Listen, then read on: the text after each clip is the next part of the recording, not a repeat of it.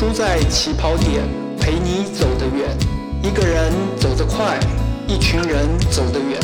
我是李立亨，让我们一起在书的世界里发现新风景。想到经济，想到收入，就会觉得跟数字有千丝万缕的关系。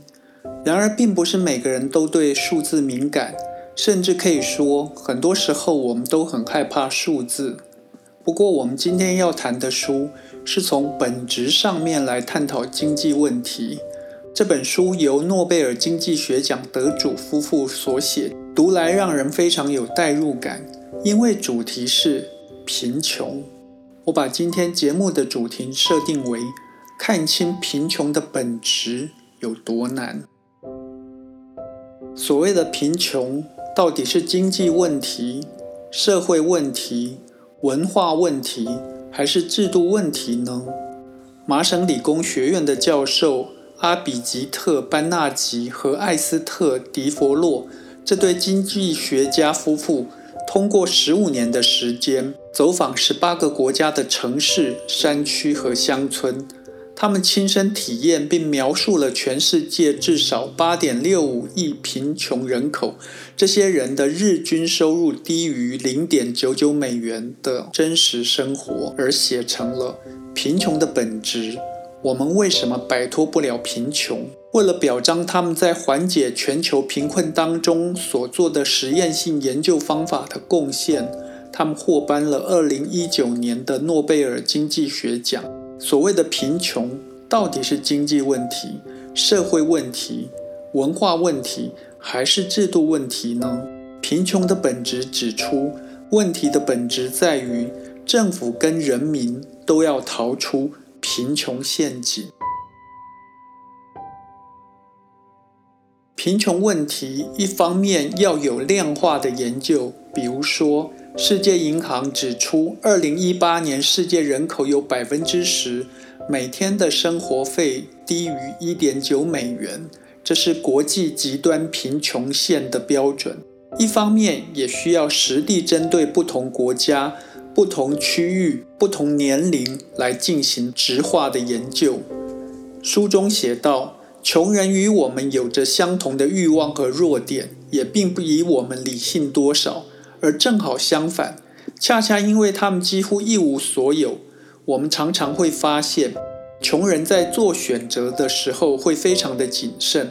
为了生存，他们都需要成为精打细算的经济学家。”作者在书中的前言就提醒我们：简单的问题会产生简单的解决方法。贫穷的确跟经济社会、文化、制度还有资源的问题都有关联。《贫穷的本质》这本书探讨了穷人的困境、何以至此，以及如何挣脱的建议。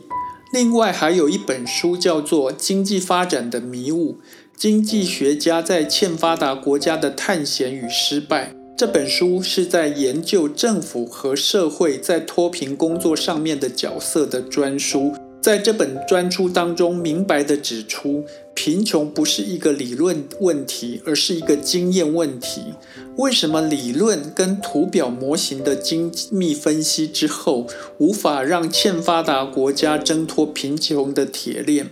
书中说。因为每个人只会去做有回报的事情，贫穷的国家很多时候都不愿意做长期的规划跟等待。而我们今天要谈的这本书《贫穷的本质》则是提出，不管在乡村或城市里的穷人，他们经常都是很谨慎的、精打细细算的人。但是他们很多时候都希望马上获得身体与精神和情绪上面的舒缓。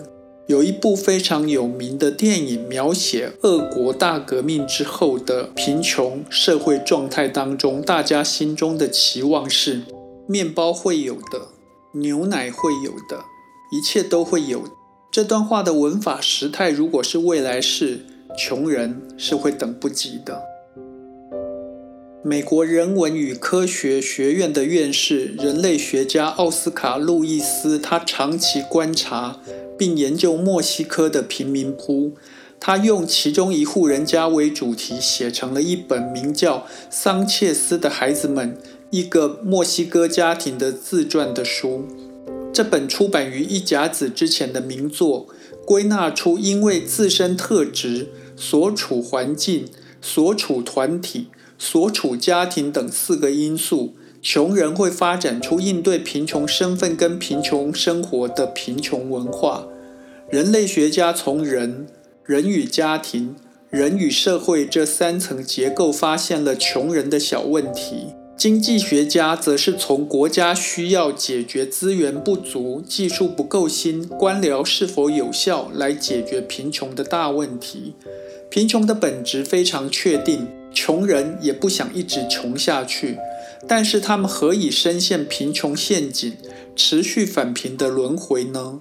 所谓贫穷陷阱，就是说，因为贫困，人无法支付投资回报，可能失败或者做出选择所要承担的风险，他只能留在原地，才不会损失更多。也就是说，贫穷陷阱会让穷人越来越穷。作者归纳出理解持续贫穷成因的三个角度是：一、固执，因为吸收知识的来源有限。贫穷者容易固执，做出错误的判断。第二个角度是享受，因为持续身心疲惫，但是贫穷的人仍然有一般人的欲望，所以他们一有钱就要马上享受。第三个角度是风险，贫穷的人没有抗压能力，只要当下问题可以解决，他就不会做长期的规划跟投入。针对固执。要持续的给予教育，针对享受要提供适当的激励，针对风险则是要给予支撑体系。如此一来，贫穷会不会被消灭？而且距离今天就不远了，会这样子吗？并不会。贫穷的本质的作者发现，总体来说，穷人的首要选择显然是让自己的生活少一点乏味。这可能是一台电视机，也可能是一点特别的食物，比如一杯加糖的茶。作者这一段观察根本对绝大多数人来说都适用。差别点是，我们知道还有别的选择，例如把时间跟精力拿去健身、去社交、去培养兴趣，但是在穷人的面前的选项太少了。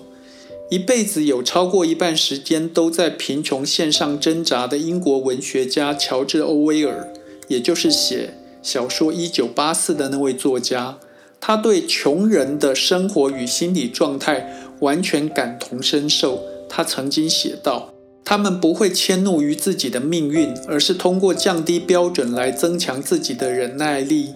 然而，他们却不一定因此。”会专注必需品，也不一定会排斥奢侈品。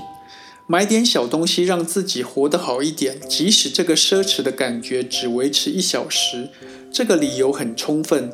但是这只是让深陷流沙当中做出的一次蹬腿的动作而已。贫穷的问题还在。世界银行很早就发展出三合一的应对贫穷国家的问题之道。